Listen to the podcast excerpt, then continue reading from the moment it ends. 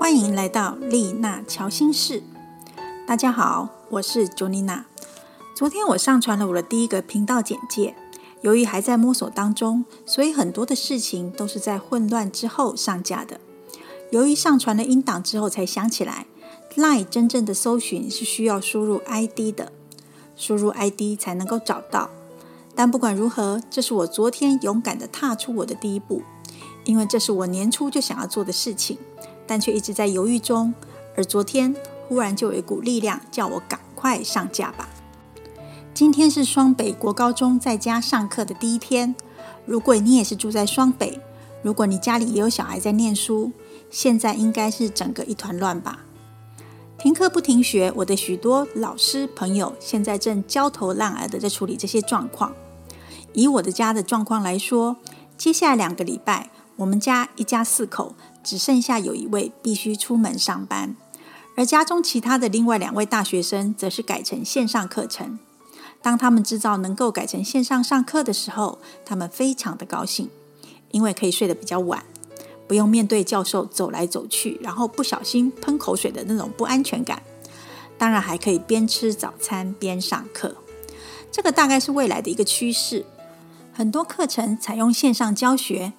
但对于比较小的小朋友来说，自制力比较不够，就需要父母亲或者是家人的协助，让他们养成一个好的习惯。这也是成长当中应该要学习的一些事情。在我们的成长过程中，总会有许多事来教导我们要如何成长。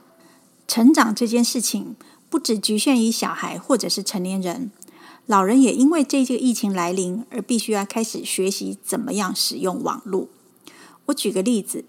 我最近听到我的呃一个朋友，他说他们的教授已经八十几岁了，退休之后又继续教课，因为在这一门课程当中，他有非常专业优秀的领域，但这次碰到了这个一困难呢，就是他不会使用网络，同学们只好想到了一个最简单的方法，就是在群组之中教教授怎么样开 Line 来群组讲课，这个缺点呢是没有黑板。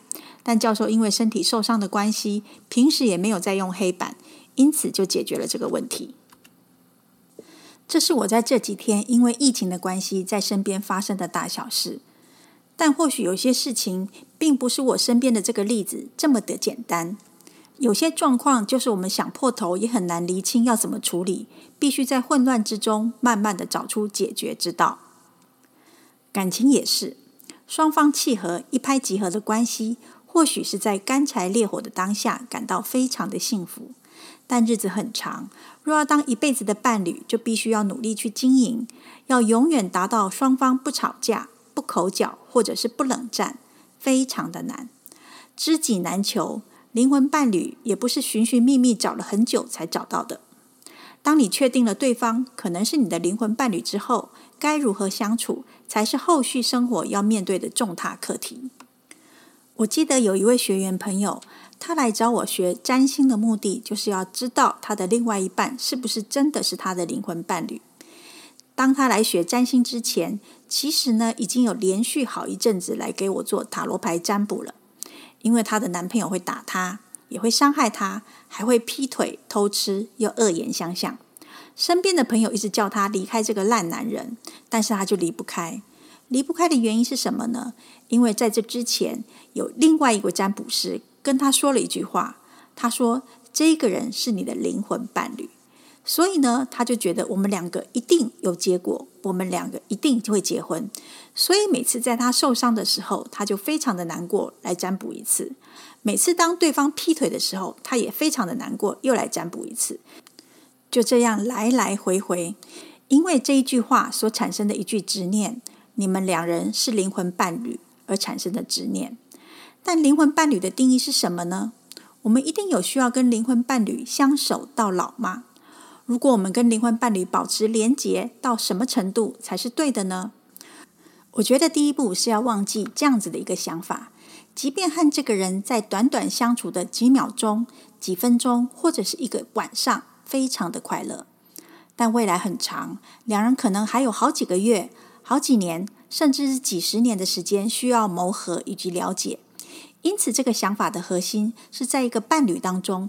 当我们遇到了一个能够帮助我们改变我们的基本个性，帮助我们改变我们的灵魂的人，而可以使你在困顿的环境下努力成长。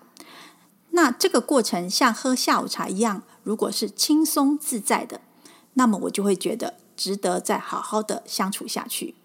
因此，如果你将灵魂伴侣的定义定得广泛一点，与你有着强烈的连结，能够带给你平静，又能够刺激你成长，让你更成为更棒的自己，那这样子的概念就容易接受得多。因为你在一生中或许有机会遇到许多这样的人，有可能你会认为贵人也是能够帮助你成长，但仔细想想，在我们的心中恨得恨得牙痒痒的小人，最后不是也能够帮助我们成长吗？因此，灵魂伴侣的关系代表你们能够轻易的立即产生连结，但这不并不代表这段关系不需要去努力经营。最后，我的那位学员朋友在学会了星盘解读之后，理解了人与人之间的关系，其实可以透过星盘来了解彼此，不再执念于灵魂伴侣这件事，他的感情顿时就豁然开朗了。最后，他结婚了。但结婚的对象并不是当初的那一位灵魂伴侣，因此，如果你们说占星可以找到灵魂伴侣吗？我会告诉你，答案是或许可以，但也可能不行。因为不管如何，结婚对象不一定是灵魂伴侣，就像适合当男朋友的人不一定适合当老公。最终两个人可以携手到老的结果，是取决于双方如何去努力经营这个婚姻。透过出生图，我们可以在星盘当中清晰明确的看见你伴侣的轮廓。这种得到这样子的一个资讯非常的容易，但比较困难的是，当我们一旦找到了彼此，找到了对方，我们应该要如何知道怎么样去跟对方去相处以及互动？因此，我们从双方之间太阳跟月亮的组合，可以看出能不能给对方安全感。或者是双方的金星、火星能不能够激起情感上的火花，也或者是在南北焦点上面看出是不是有一种莫名的熟悉感，这些都是从我们的星盘当中可以看出来的。但不管如何，关键都是来自于两人要如何去互动相处。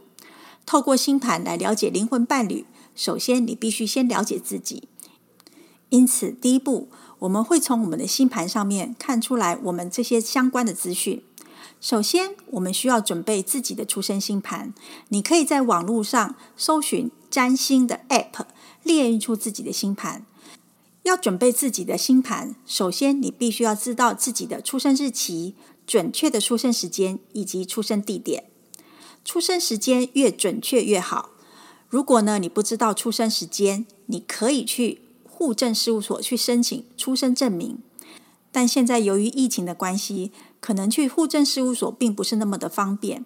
因此，另外一个方法就是问家中的长辈，或是家人，或者是有一些相关的记录，查看看你的出生时间是几点几分。如果你查不到时间是几点几分，那你可以暂时用一些比较接近的时间。举例来说，如果你是丑时出生，那丑时的时间是在一点。到三点，那你可以暂时输入两点的时间。这是一个比较简单的方法，但最终还是需要时间越准确越好。另外一个需要的资讯是出生地点，出生地点只需要到县市就可以了，例如台北市、高雄市等等。再来，如果你有另外一半的话，你也可以把对方的出生资料输入到 App 里面，然后列印出他的星盘。如果对方的出生时间不清楚，你暂时只知道出生日期的话，那么可以直接输入中午的十二点。